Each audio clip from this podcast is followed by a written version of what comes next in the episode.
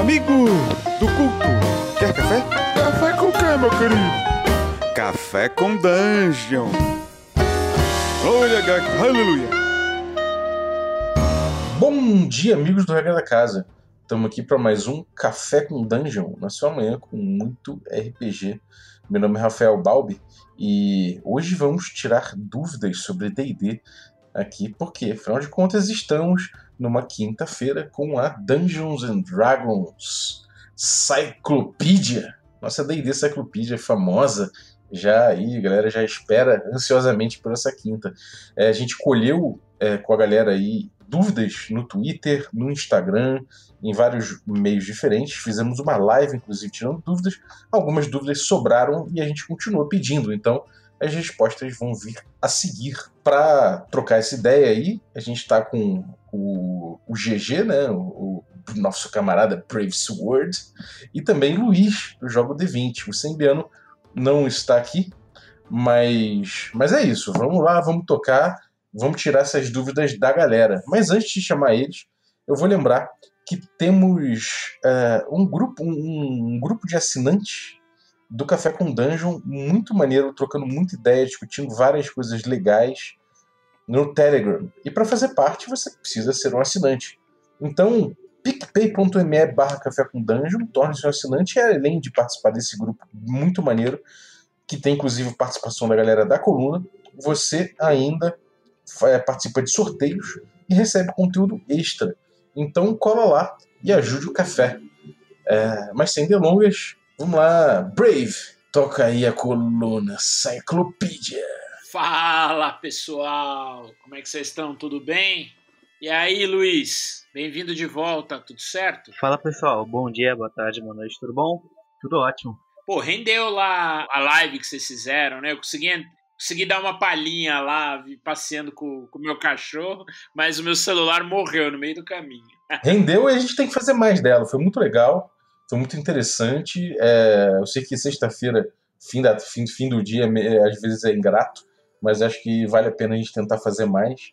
Porque, enfim, sextar com, com RPG é sempre uma opção boa, né? para quem não, não sabe, a gente está fazendo live toda sexta-feira.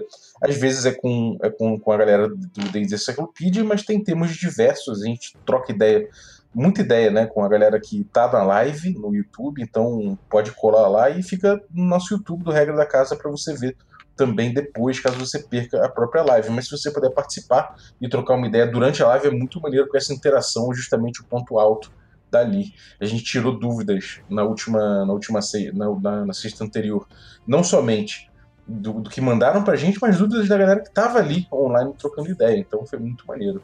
É, e vamos lá, cara. Agora vamos tirar mais dúvidas, não? Com certeza, com certeza. A ideia é a gente. A gente tem algumas questões aqui, tanto de regras, né? Quanto um pouquinho de lore também. É, e aí a gente vai então passar aí algumas uh, perguntas que a gente fez a seleção, né? E vamos aí a, as respostas, né? Não, não, acho que falo por todos aqui, não conhecemos tudo, mas nos esforçamos aí para para dar o melhor aí com, com relação à lore. Regra, o Luiz é o, é o homem das regras, o D&D 5e Man, ele tá aí também, conhece bem aí as regras. Então vamos lá, Luiz, vou mandar a primeira para você. Ataques desarmados com a ação bônus adicionam o seu modificador no dano causado? Brave, essa é uma pergunta interessante. Existe uma regra geral no D&D edição que ele estabelece que as regras específicas sempre vão bater as regras gerais. Ou seja, se uma regra contradiz a outra, a que é mais específica é a que vale. E o que acontece nesse caso específico? O pessoal com, confunde muito a regra de combate com duas armas. Como é que ela funciona? Quando você usa ação atacar e faz um ataque com uma arma que possua propriedade leve, você pode usar uma ação bônus para realizar um ataque adicional com uma segunda arma que você esteja usando. E esse segundo ataque você não adiciona seu modificador no dano. Só que o que acontece? Essa é uma regra específica. E o pessoal acaba tratando isso como se fosse uma regra geral. Ou seja, todos os ataques que você faz com a ação bônus não adicionam modificador no, no dano causado. Isso não é verdade. É, Se você atacar com, com a sua ação bônus, fazer esse ataque desarmado, que é oriundo da habilidade Artes Marciais, ou o, qualquer outro ataque com ação bônus, ataque de oportunidade, sempre vai adicionar seu modificador no dano causado. Sempre.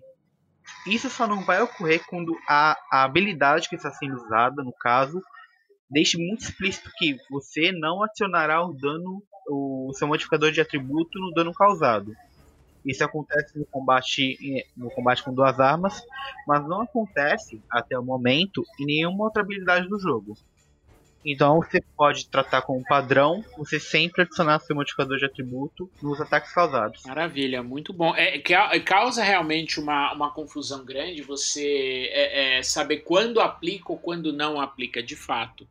É, mas é interessante a ideia, e, e, e nesse ponto, é, pessoal, é aquelas, aquelas regrinhas básicas né, do, do o Specific Bits General, que é exatamente essa questão da regra específica é, pega geral. É, a questão do regras como escritas e regras como pretendidas, né? O rule as written e o rule has intended, né? Acho que é, são pontos é, importantes para a gente considerar na, na, na, até na, na sistemática de interpretação das regras, né? Que acho que é, é, é, são premissas aí que a quinta edição toma para a gente e claro, muitas vezes tem a, a, a, os próprios autores, né? Falam, os designers falam, olha, a regra é desse jeito, mas se você quiser ajustar ou, ou adaptá-la numa regra da casa é, é, para sua mesa, fica à vontade, né? Permita-me só fazer um, um adendo breve. É, a pessoa pode perguntar, tá, mas Luiz, fazer um ataque desarmado com ação bônus não seria combate com duas armas? A resposta é não. O que permite ao monge fazer um ataque desarmado com ação bônus é a habilidade de artes marciais. É, você não usa combate com duas armas quando vai fazer esse ataque com ação bônus com o monge. Não tem nada a ver uma mecânica com a outra. Até porque punhos não são, são armas, assim, no sentido de causar dano, mas não são armas de fato. Então, ela não é. Você atacar com, com seus punhos não seria válido para combate com duas armas mas é válido para artes marciais. E se um guerreiro fizesse esse ataque, Luiz, como é que a gente interpretaria isso? O cara quis dar uma espadada e deu um murro em alguém. Como é que a gente faria isso do ponto de vista de regras? Então, se ele quiser é, realizar esse segundo golpe, esse murro, como uma mecânica de combate com duas armas, ele não poderia. Porque punhos não são armas em, em termos mecânicos. E para você fazer esse, esse, segundo ataque do combate com duas armas, a sua segunda arma precisa ser uma arma com a propriedade leve. E como punhos não são armas, ele não seria hábil para fazer isso. O que ele pode fazer é, com a habilidade é, ataque extra, ele poderia atacar uma vez com a espada e dar um soco. Você não é obrigado a fazer os ataques decorrentes do ataque extra com uma mesma arma. Você pode alternar da maneira que for que lhe for mais conveniente. Bom, então vamos lá. Pergunta número 2. Círculos de magia e espaços de magia. Os círculos são independentes? Sim, os círculos são independentes. Essa é uma pergunta que é muito feita no, no blog, principalmente no, nas postagens que são é, que fazem referência com magias. O que, que o pessoal acaba confundindo? Talvez por influência das edições mais antigas, terceira edição principalmente, as pessoas acham que a cada magia que você prepara é alocada em um espaço de magia. Isso acontecia muito com, se não me engano, com o feiticeiro da terceira edição. Ou seja, você tinha três espaços de magia de terceiro nível, por exemplo. Aí você tinha que colocar, em um espaço vou colocar bola de fogo, no outro espaço vou colocar relâmpago, no outro espaço vou colocar invisibilidade, por exemplo. E você só pode usar aquele espaço para conjurar aquela magia. E é isso. Isso não ocorre na quinta edição. Você pode usar uma mesma magia quantas vezes você quiser, portanto que você tenha os espaços de magia necessários para conjurá-la. Por exemplo, um clérigo de primeiro nível tem três magias de, de primeiro círculo, se eu não estou enganado. Você pode usar essas três magias da maneira que você bem entender. Você pode, por exemplo, conjurar três curar ferimentos, é, duas bênçãos e um, uma palavra curativa, é, um escudo da fé, uma bênção e, e um heroísmo, você escolhe a forma que você vai gastar seus espaços. O espaço não é atribuído ao, a uma magia específica. Você pode usar as magias daquele, daquele círculo, portanto que tem espaços do círculo ou espaços superiores. Não existe essa limitação. É, eu acho que aqui a confusão está muito ligada, principalmente à questão da, das edições anteriores, acho que principalmente a segunda, você tinha que locar o espaço da magia no feitiço, né, na magia. Então você pegava o slot, decorava a magia e tinha que usar aquela magia. Na terceira edição isso começou a mudar, é com o feiticeiro. O mago, se eu, se eu não me engano, me corrijam aí se eu estiver errado, mas eu lembro que o mago travava assim a, a magia no slot. Por quê? Porque ele, ele, ele podia usar o feat metamágico para você poder lançar uma magia é, com um slot maior ou menor, né? Então você lança uma magia silenciosa, uma magia sem gestos e tudo mais, ele usava o slot maior.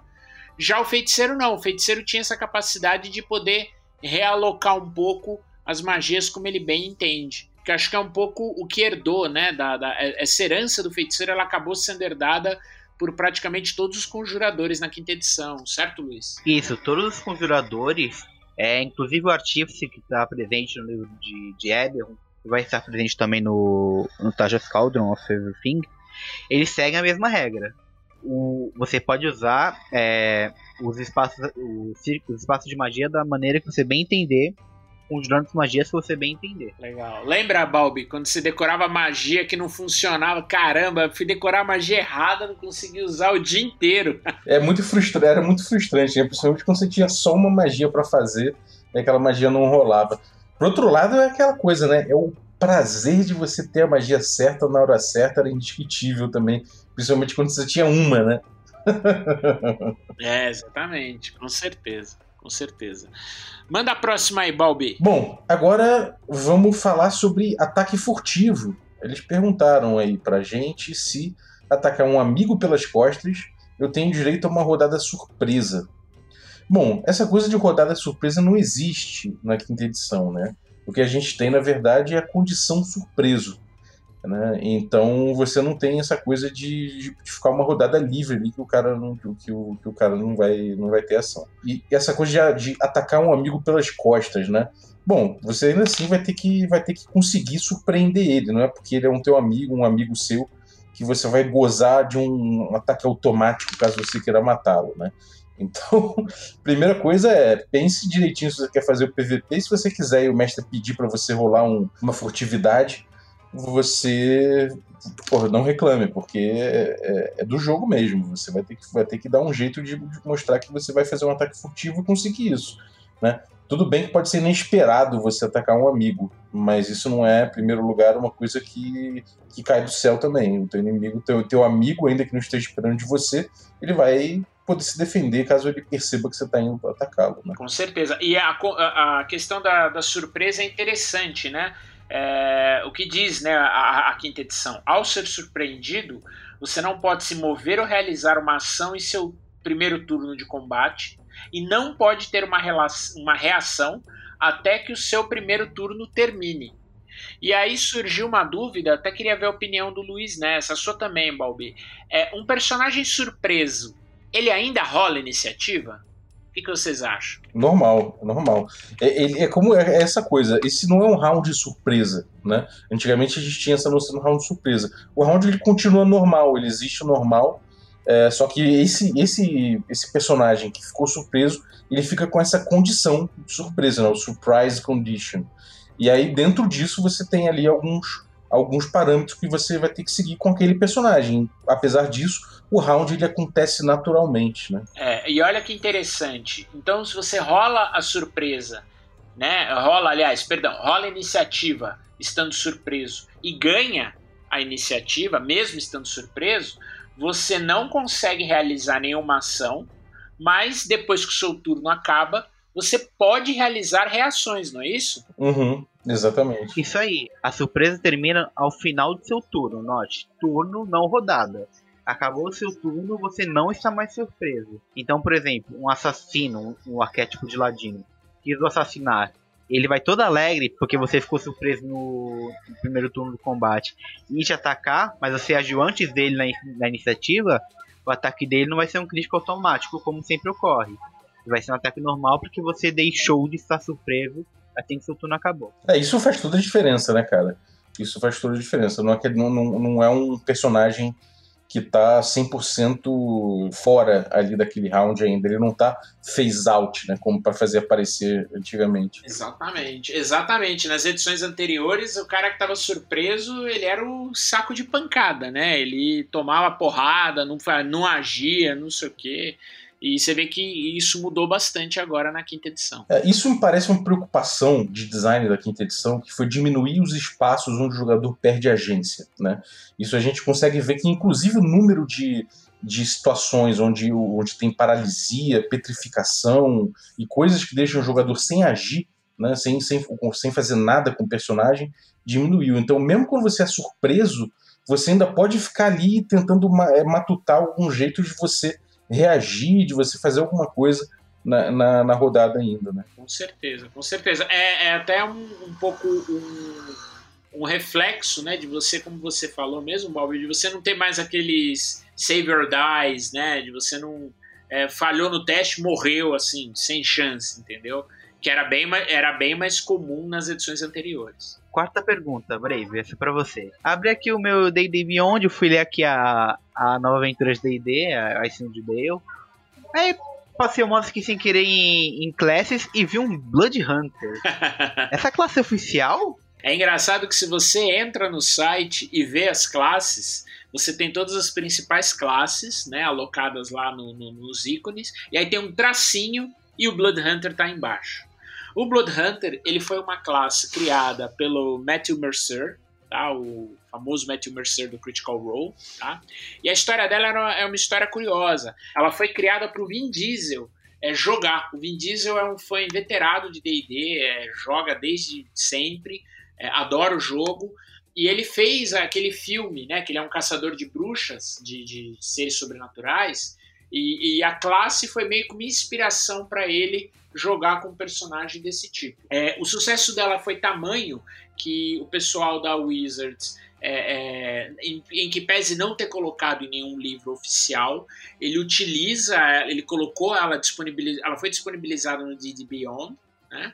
E ela entra, inclusive, como o Luiz falou, em alguns livros, e ela é referenciada também, salvo engano, no Wildmount. O Wildmount, para quem não sabe, é o, é o livro, é o cenário de campanha que o, o Matthew Mercer, o pessoal do Critical Role, fez, e é o outro continente além do Taldorei, que foi a, a, a campanha, né, o cenário que ganhou aí o, o, o gosto público quando eles começaram a, a apresentá-lo via stream. Maravilha. Vamos à próxima então. Essa pergunta do Nairo de Castilho. Se eu adquirir a característica ataque extra de duas classes distintas, eu teria direito a um novo ataque? Além do, do, do, do ataque extra que eu já tenho? A resposta é não, Brave. No capítulo de multiclasses livro do jogador, ele menciona que o ataque extra ele não se soma. É, então, se você tiver, por exemplo, o a lâmina sólida do, do bruxo, que permite ele fazer um ataque adicional, e um ataque extra do guerreiro, elas não se somam. É, não sei porque fizeram isso, provavelmente para não deixar os turnos ficarem tão longos assim. O, o Jeremy falou que um dos motivos para eles não terem melhorado combater com duas armas é justamente por causa do, dos testes de estresse, que deixaram os turnos muito longos. Então provavelmente foi por isso. A única forma de você fazer três ou quatro ataques é, com a habilidade de ataque extra é sendo um guerreiro de 11 nível ou 20 nível.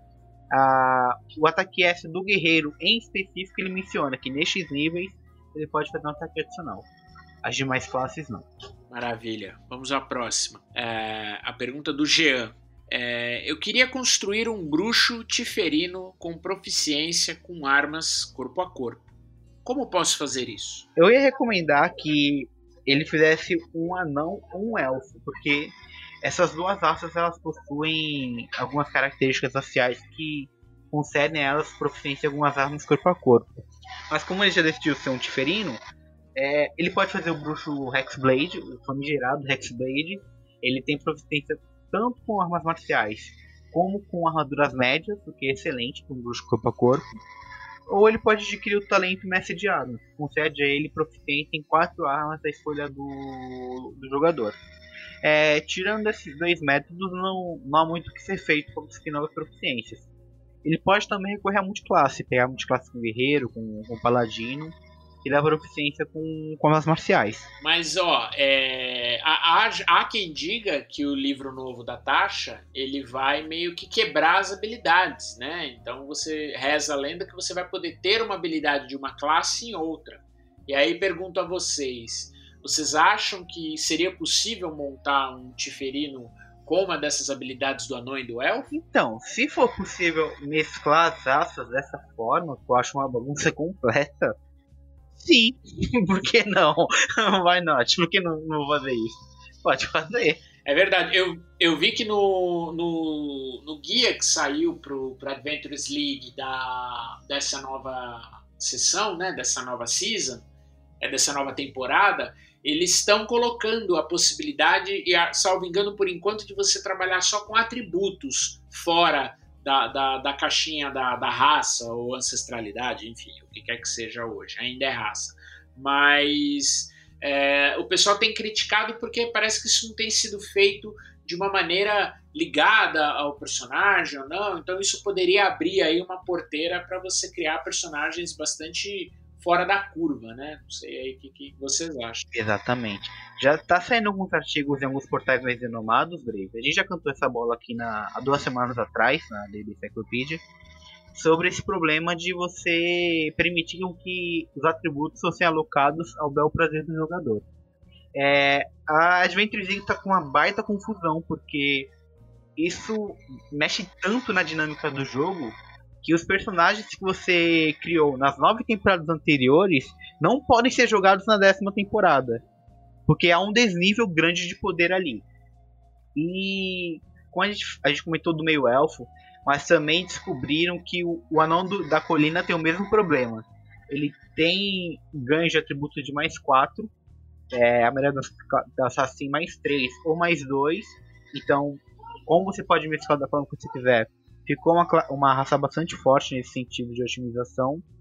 E já estão surgindo vários artigos por aí criticando a decisão da Wizards. É, vamos ver se eles revêem isso até o final, né? Ou criam aí. É, é, é, eu vi que existiram, existiam algumas decisões, umas opções, na verdade, mais elegantes, né? De você pegar de repente um bônus só e trocar, é, não pegar todos, enfim. Eu acho que é, é legal é, você considerar eventualmente isso para tua mesa, porque, ah, legal, meu anão foi criado no meio dos elfos. Beleza, ele é um cara talvez que tenha um mais agilidade ou mais habilidade, mas ele também tem a, a, a, característica inata dele, né? Ele é um cara com uma, sei lá, é, com, ou a constituição por conta da saúde, ou enfim, o outro atributo que ele, que ele eventualmente receba.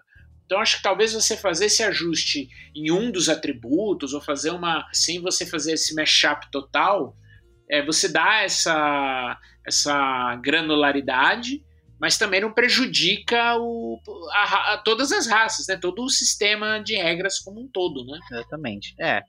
A gente não sabe como vai isso vai se resolver. Quando a gente já está no meio de setembro, eu acho que eles vão ter tempo hábil para mudar isso no livro. É, e provavelmente deve fechar assim mesmo customização total dos pontos de atributo. É, né? E vamos ver no que vai dar. Balbi, manda a próxima. É, vou pegar a sétima pergunta aqui, que é do Igor. E ele pergunta se a resistência do, bar, do bárbaro funciona para armas mágicas. Ele fica confuso porque ele vê criaturas lendárias, como lordes demoníacos, por exemplo, e eles não possuem tais resistências. A essência do bárbaro, o... sem considerar arquétipo, ele é resistente a dano contundente, cortante e perfurante. Ou seja, quando ele tomar um, um, dano de uma dessas três fontes, ele vai reduzir o dano pela metade. E se você olhar bem a habilidade Fúria, ele não menciona se é armas mágicas ou não mágicas. Nesse caso, não tem nenhuma regra específica, vale a geral. É, ele é resistente tanto a armas mágicas quanto a não mágicas. Se a fonte do dano for dano contundente, cortante ou perfurante, independente de ser mágico ou não, se é oriundo de magia, oriundo de habilidade, sendo uma dessas, um desses três tipos de dano, sim, ele é resistente. E é importante ressaltar que existe uma diferença na construção de personagem e na construção de monstros. O monstro é feito para ser derrotado. Se você colocar esses poréns de ah, resistência a dano mágico no mágico, é, pode ser que acabe demorando muito para um, pra um grupo de personagens derrotar uma criatura. Por isso que eles, esses monstros possuem essa menção. Ah, resistência, cortante, contundente, perfurante de ataques não mágicos. Seja, se você tiver uma arma mágica, mesmo que fraca, mais fraca que sua arma atual, você pode optar por substituir sua arma normal pela arma mágica e ultrapassar isso do inimigo. E até porque também os monstros não possuem ataques mágicos, a maioria deles. É, eu tô atualizando o Guia do Tifre com os monstros e passei só por três monstros que tem essa característica de os ataques deste monstro é considerado mágico. Então, ter resistência a ataques não mágicos ou não mágicos para os jogadores não faz muita diferença. Alguns mais é, tem mais ali para os monstros nesse caso. Legal. Quais são os monstros que têm ataques considerados mágicos, Luiz? Hum, agora você, entende. você lembra? Eu lembro que o Balor tem. O Balor ele tem uma espada, uma espada elétrica e uma espada de fogo, e eu lembro que as duas são mágicas. Se eu não me engano, o, o Cambi Cambion, acho que o Cambion, ele também tem essa, essa característica. O outro não vou lembrar, mas eu posso caçar aqui rapidinho já a gente atualiza a, a pau. Bom, a próxima é pro nosso OSR Man, o homem que fez as pessoas sofrerem lá no D&D Moleque. e é a pergunta do Raul Norton. Como lidar com armadilhas na quinta edição? Armadilha na quinta edição. É, tem, tem gente dizendo que o Dungeoneering, né, esse ato de você se meter dentro da, das dungeons, dungeon crawl, né, que as pessoas chamam também, é uma, é uma arte que vem se perdendo. E muito, muito acontece porque cada vez mais o D&D veio tomando um caminho de, de você resolver é, a percepção e a resolução das armadilhas com rolagens, né? Com a coisa de você ter, por exemplo, uma armadilha que pede um, um DC específico, né? Uma dificuldade específica para ser percebida e personagens que têm um, um, uma percepção passiva é, X poderia detectar essa armadilha. Isso é uma coisa polêmica, eu, eu acho, né? Porque, pô, você deixar isso aí para ser uma, uma questão de percepção passiva é uma coisa que é, de certa forma, seria justa, né? Porque afinal de contas o personagem, porra, ele, ele, ele consegue detectar esse tipo de coisa e se você estipulou ali um DC, é porque ele, ele seria apto a pegar aquela armadilha ali. Ao mesmo tempo, isso em termos de jogo, né, gamisticamente falando, isso é uma coisa que pode tornar um pouco fácil demais, né, uma dungeon, se o personagem tem um, um, uma percepção passiva alta. E aí você poderia, de repente, deixar que só uma percepção ativa, ou seja, uma, uma procura mais ativa por parte do jogador, permitisse que ele encontrasse aquilo. Enfim, de toda forma, é, você trazer um pouco de old school para isso aí é uma coisa interessante. Né? Você tentar pegar as armadilhas por um viés de descrição. Você tentar levar um pouco mais para o diálogo a coisa da, da armadilha. Né? É, enfim, tem uma, tem uma coisa que eu acho que é importante aí, que é o que é, que é o você não inflacionar armadilha com o DC da armadilha para descobrir e para desarmar uma armadilha, se, é, é para simplesmente para você fazer com que os personagens não, não peguem ela, né? Isso é uma coisa que é um, é um acho que seria uma, uma decorrência natural. Você olha e fala, bom, eu vou botar armadilha com DC altíssimo, porque assim eles eles não conseguem é, pegar na rolagem e aí, enfim, só uma rolagem difícil mesmo que ele, que ele conseguiria pegar. É, você colocou um ponto que é, é interessante, né, Balbi? É, o Guia de Xanatar para Todas as Coisas, eles revisitam né, as armadilhas. É, e eles fazem um trabalho, por um lado, é um trabalho muito legal, mas por outro, eles caem exatamente no que você fala, que é a vala comum da, da, da, da descoberta da armadilha.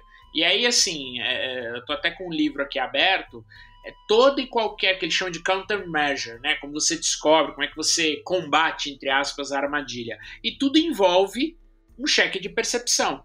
Ou seja, é, num, é, rolei o dado, passei na percepção, ok, vi, descobri, já vi.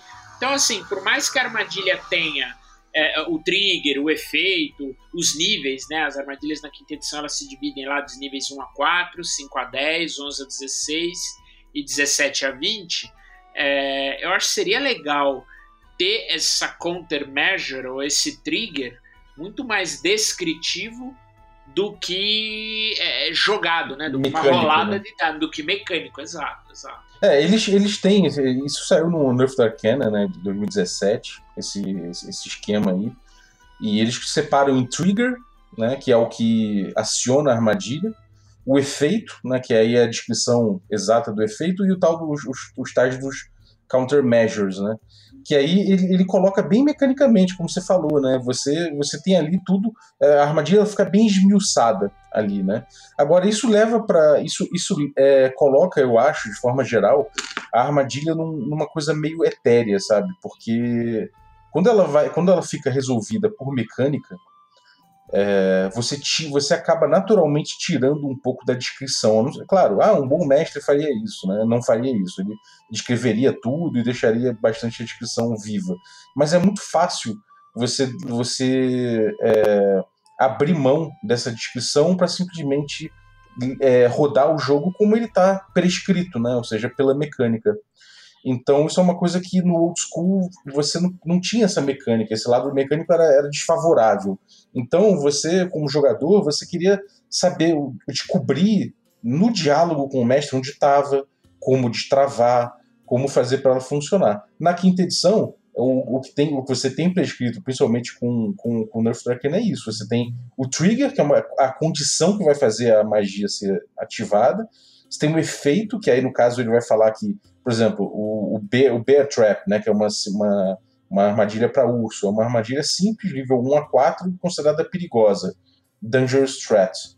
E ele coloca ali, que ele coloca a descrição da armadilha, que é, umas, uma, é uma mandíbula de ferro que quando você pisa em cima, ela morde a, a, a perna da criatura. Só para dar um exemplo de armadilha pro cara.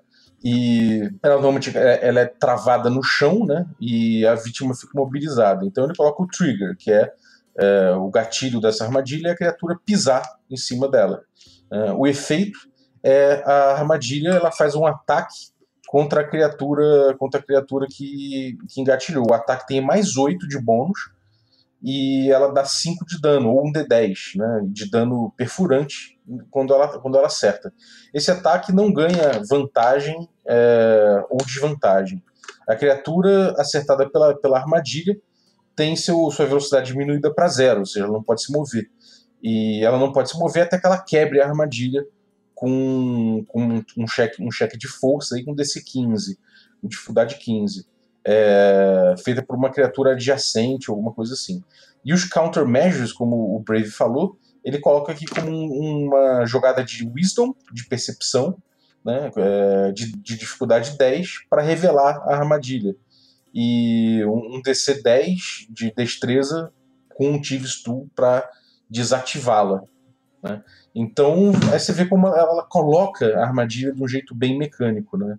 Ela, ela ela descreve de um jeito mecânico e coloca para você ativar um jeito mecânico. Agora, dá para brincar, isso é uma coisa da quinta edição, que dá para brincar bastante com, isso, com o fato, por exemplo, de que a armadilha ela gera um ataque contra a criatura. Isso é uma coisa interessante.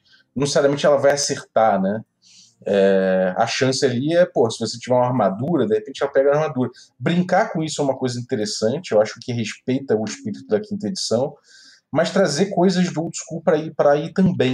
Né? Você de repente, como eu falei, você deixar que o jogador que, que fique mais no diálogo, o jogador perceber ali a, a, a trap e de repente ele você você você rolar somente caso ele não caso realmente não, o, o cara não, não perceba, sabe? Você trazer um pouco essas dinâmicas do old school pode, pode ajudar. E uma outra coisa que é bom você pensar é o seguinte, é, uma, é um mantra que a gente tem no, no old school. É, no old school, como a, a, armadilha é muito letal, pode ser importante que você. É, é, é importante que você é, dê uma antecipação dela, que você dê indícios de que há uma armadilha na frente para que o jogador possa se tocar de repente procurar por essa armadilha e achar. E às vezes muitos jogadores falam: Porra, mas é foda, porque eu posso entregar muito a armadilha dentro disso. Não se preocupe, né? O que o jogador vai fazer com a armadilha, às vezes é uma aventura por si só. Né? A armadilha ela pode ser simplesmente um jeito de apimentar a tua dungeon, de deixar mais elementos ali, que o jogador pode inclusive usar contra criaturas inimigas no futuro, ou ele pode até esquecer que tem aquilo ali e numa fuga, por exemplo, ou numa outra interação, ele acionar sem querer aquela armadilha, que foi uma coisa que já aconteceu no D&D Moleque. Você pode ver lá no YouTube, tem jogador que morreu por uma armadilha que ele mesmo descobriu. Porque numa fuga ele passou direto e morreu ali. Então você utilizar a, a armadilha não, não como um desafio de achar ou não achar, sabe? Porque isso no D&D quinta edição, quem fala que o D&D não explora muito bem é porque tende a, a ser fácil encontrar mecanicamente a armadilha. Então explora uma vez encontrada a armadilha o que, que ela representa. Então acho que é isso. E aí, já até fazendo o combo, então, aproveitando que você falou de, de old school, o, o Balbi, é, a pergunta da Jéssica é para você também. Quais influências da old school Renaissance, a famosa OSR, podemos sentir no Dungeons and Dragons atual? Eu acho que tem, tem algumas coisas aí que são bem nítidas. É, é, muita no discurso dos game designers, né, em primeiro lugar.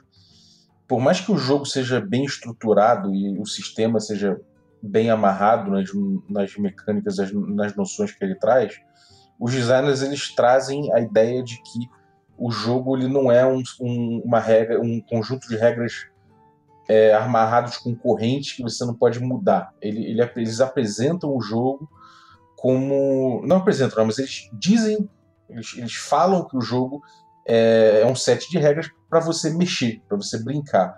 Então eles trazem de volta a ideia do, do, dos rulings, né, das arbitragens, em vez da, da, das regras, exatamente como, como vinha se tornando. Né? Então eles resgataram bastante isso do D&D antigo.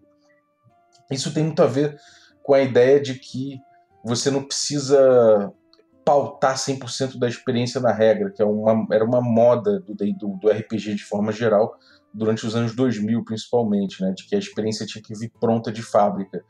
É, isso permite que os mestres e jogadores eles adaptem o D&D de uma forma mais livre, pelo menos em, em, em ideia, né, idealmente, para a mesa deles. Né? Eles permitem que cada grupo faça o D&D uma experiência própria, é, que é uma coisa muito bonita e que, na minha opinião, foi um dos principais elementos que fez o D&D ser o D&D ao longo da história. Né? Ele não é uma experiência pronta, ele é uma experiência muito inacabada que tem espaço para o grupo mexer em cima. Apesar disso, o, o, o, sistema ele é bem amarrado, ele não é tão, ele não é tão é, modular quanto era antigamente, né? Então isso ainda traz algumas questões, mas de forma geral você vê que isso é uma, é uma tendência do D&D moderno, né? Fora isso, eu acho que ele traz uma ele traz uma ideia de novo de, de você poder não ter um, um, um cenário pronto, sabe? Você não ter não partir da ideia de que você tem um cenário todo é, gigante, tipo Forgotten Realms ali, Forgotten Realms ali, que você já tem tudo dito ali, já tem todas as descrições, ele está lançando módulos, isso acho que é uma outra coisa interessante que vem do old school, sabe? O old school funcionava muito assim, eles, eles liberavam os cenários muito inicialmente através de módulos. Acho que isso é uma outra influência do do D&D quinta edição que você não vê aí, né? Um livraço contando tudo de Forgotten, caixas e caixas é, contando tudo de Forgotten. Ele, ele, ele faz isso de um jeito mais participativo que eu acho interessante. Bom, palpitando um pouco numa seara que não é minha, eu acho que uma das principais características de D&D quinta edição, que também é bem partilhado com jogos SR, é o quanto que o sistema é enxuto.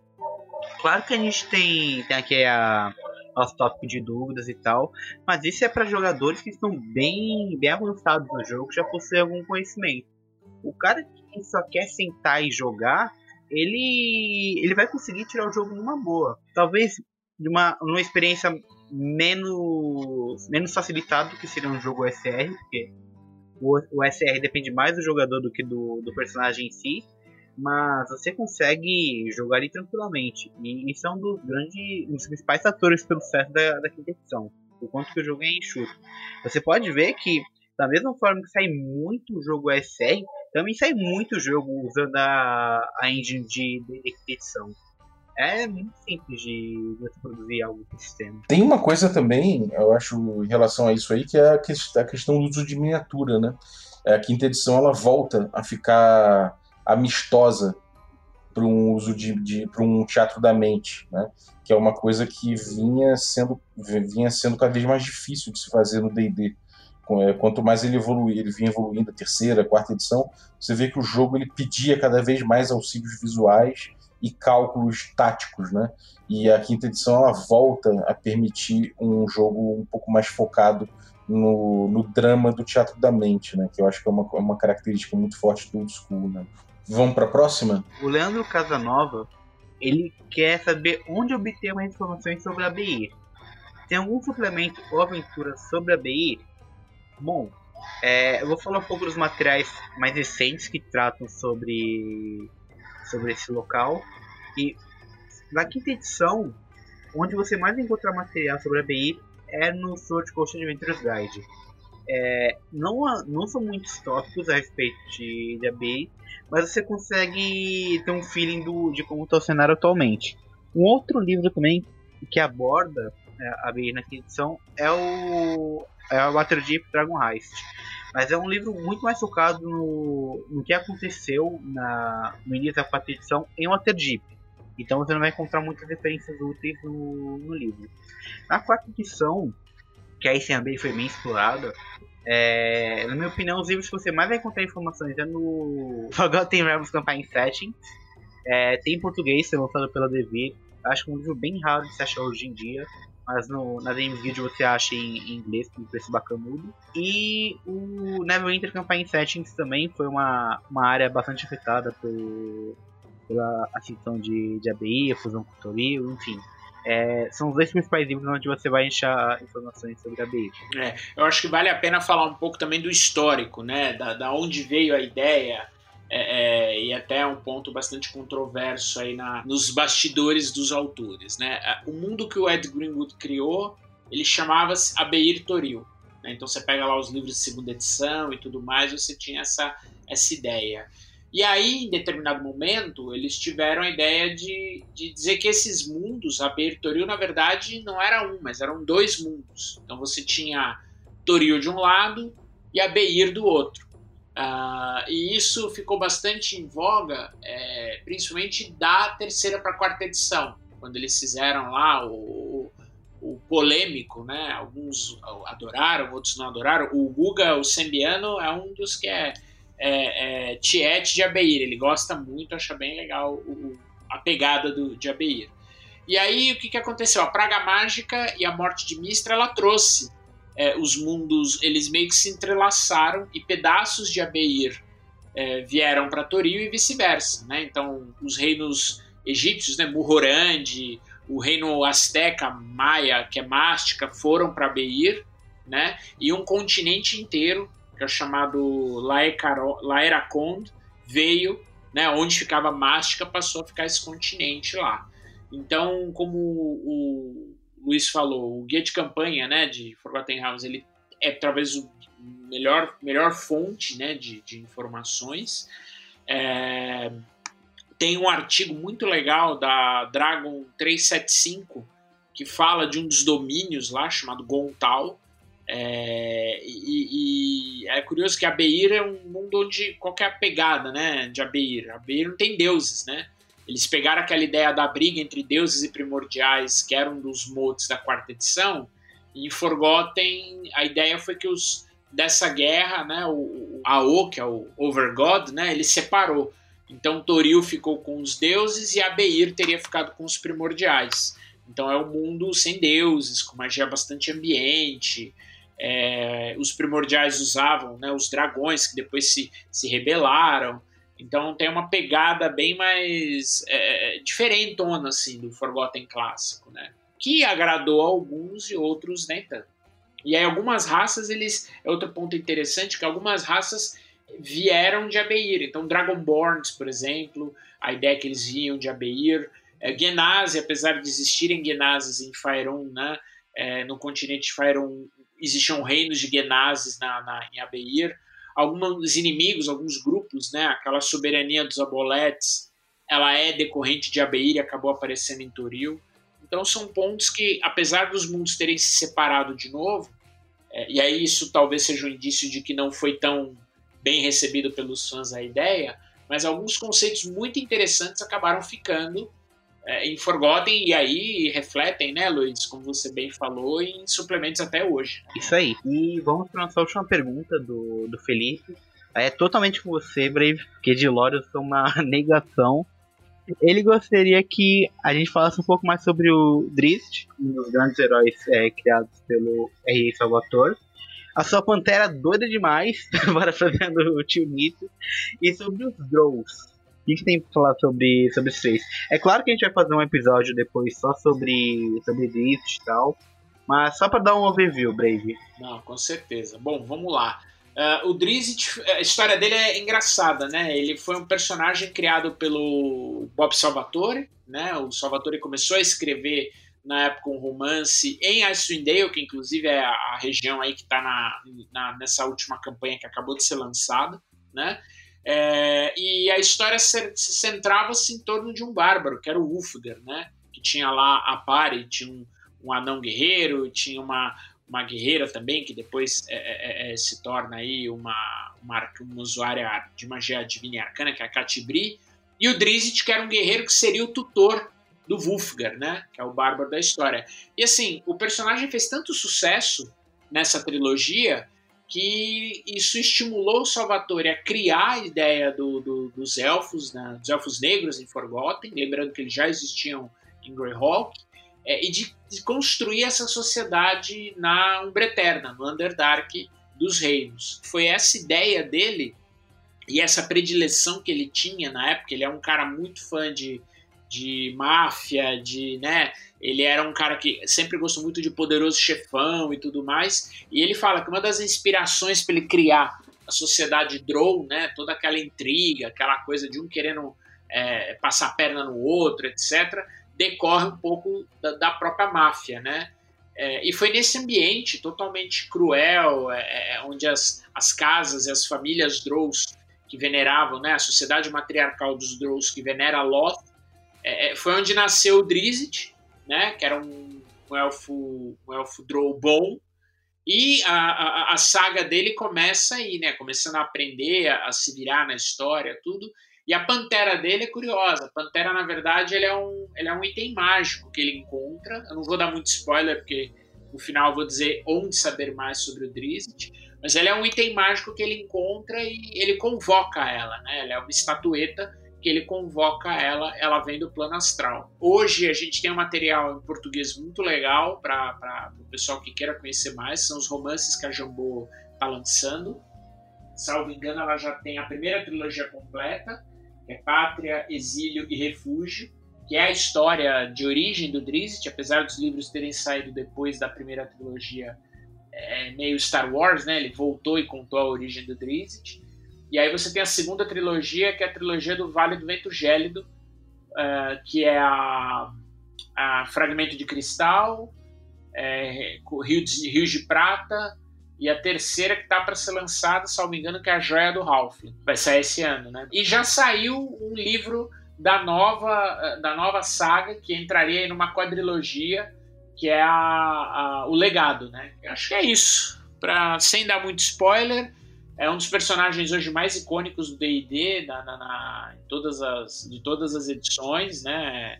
Gerou aí um, uma porção de filhos elfos, drows, renegados, que foi, foi um verdadeiro êxodo de fuga da Umbra Eterna, de drows bons aí, na, principalmente na terceira edição, foi quando ele explodiu aí. E é assim, a carreira do Salvatore como autor tá bastante ligada à saga do Drizzt aí, a, uma série de aventuras dele e dos seus companheiros seus amigos são os companheiros do salão, Companions of the Hall. Brave, eu tenho uma pergunta para te fazer então. Eu tô lendo o primeiro, li o primeiro livro, o primeiro que ele publicou no caso, é o Fragmento de Cristal.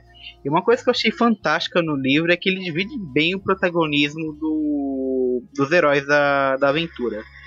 E, e Christian não era o personagem que, que é hoje. Então, pelo visto, no, nos próximos livros que eu vou ler, isso vai mudar um pouco, né? é ser mais Drizzt como protagonista e o resto é resto. é isso? Então, na, na, verdade, a primeira trilogia, até certo grau, eu, eu, acredito até que, na minha opinião, claro, não. Porque você tem aí um protagonismo legal do Bruenor, principalmente, que ele tá atrás da, da, da, de Mitral Hall, né, dos salões de Mitral. Você tem o Wolfgar com uma participação legal, principalmente no Fragmento de Cristal. O Drizzt, ele é meio que aquele cara, mas ele é um pouco o professor do Wolfgar. É, ele é um cara que ele vai, ele vai crescendo em participação é, na trilogia, né? principalmente quando entra o, o Nemesis dele, que é o Artemis Entreri. E isso é o combate dos dois no Rios de Prata é sensacional. Para mim é uma das, das principais cenas do, do, da trilogia. E é quando a gente vê o quão o Salvatore é habilidoso em descrever luta. Cara, é cinematográfico as lutas deles nos livros. É mais depois dessa trilogia, o que, que acontece? Ele volta para contar a origem do Drizzt. E aí o Drizzt é, enfim, protagonista na, na, na Pátria, Exílio e Refúgio. E nos outros livros, e aí ele, ele começa a ganhar uma proeminência maior. Você tem livros onde ele tem mais ou menos participação, mas aí, assim, as, não à toa a saga recebe o nome de A Lenda de Drizzt por uma boa razão. Mas o, o Salvatore ele tem uma qualidade que eu gosto, que ele, ele é muito bom em descrever personagens, em dar descrições e, e dar vida a personagens bastante diferentes. Então, por exemplo, nos últimos romances, você tem a porção de Drows aí na, na, em Faerun, etc., são bem diferentes. Então, você tem o Gronf, que é o arquimago de Mesoberranzan, você tem o próprio Jarlex, que são bem diferentes do Drizzt, por exemplo. O pessoal até tem momentos que acha o Drizzt meio, sabe? Ah, meu, o cara é muito mole, tem que ser mais. Às vezes dá vontade de você dar um chacoalhão nele. Não, concordo. A descrição dele é fantástica. Eu, eu tô na metade do primeiro livro. É a descrição que ele dá da, das tribos bárbaras de Reged, os, os que eles fazem para reconhecer quem é a maior tribo nossa. Fantástica aquela parte. Caraca, velho, animal demais. Cara, e esse é o primeiro livro dele, ô Luiz. A hora que você pega o Rios de Prata que é quando o, o Drizzt encontra o, Artemis, eles começam a lutar, e tipo, tava todo mundo lutando lá numa mega briga lá, mas pelo que eu me lembro da cena, a galera para para assistir os dois brigando. É um negócio muito. Eu imagino isso numa série, num filme, cara. Deve ser muito legal. Bom, é, muito obrigado aí pela participação mais uma vez aí da coluna no café. Pô, essa coluna que é, cara, tem a galera é muito louca com essa coluna, cara, porque dá muito feedback, você vê que é só pe pedir perguntas a galera manda mesmo, e é uma alegria ter, ter sempre aí doutores em D&D para compartilhar o podcast, então muito obrigado aí. É, Brave, algum recadinho pra galera? Bom, pessoal, é, a gente já teve o lançamento da Rime of the Frost Maiden, já está disponível no Beyond para quem consegue ter acesso e adquirir lá a aventura por lá. É, vai demorar um pouquinho para chegar ainda, né? Tem essas questões de pandemia e tudo. E é, devo dizer a vocês que essa será a grande campanha apresentada via stream no Perdidos no Play, lá com o grande Rafael Amon, Ramon. E eu estarei mestrando essa campanha aí com uma turma que será revelada, revelada em breve. E a campanha promete, viu? Tenho feito aí os estudos e tenho me dedicado bastante aí. Vamos trazer um terror diferente do terror de Ravenloft e explorar aí o, o, o Vale do Vento Gélido. Maravilha. Luiz, você tem algum recadinho, cara? Tenho sim. É, pro pessoal que acompanha nosso comando sabe que a gente está com um parceiro novo, o Mercado RPG. E eles estão com o um novo livro lançado pela, pela editoria Cessor, Os Monstros Sabem o que Estão Fazendo é um, é um guia fantástico para você que é mestre, para entender bem é, como as estratégias do, dos monstros funcionam. É, tem um, um, uma parte que é bastante legal que descreve, baseado no valor de inteligência de, de uma planta, como que ela deveria agir em combate. Então, é esse nível de detalhe que você tem no livro. E eles estão vendendo o livro em pré-venda, se eu não me engano, as vendas começam dia 27 e eles estão oferecendo frete grátis e mais 5% de desconto usando o cupom da, da DD Enciclopédia.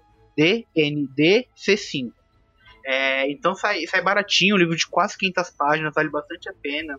Escreve quase todos os monstros. Se eu não tenho enganado, é todos os monstros do, do livro dos monstros.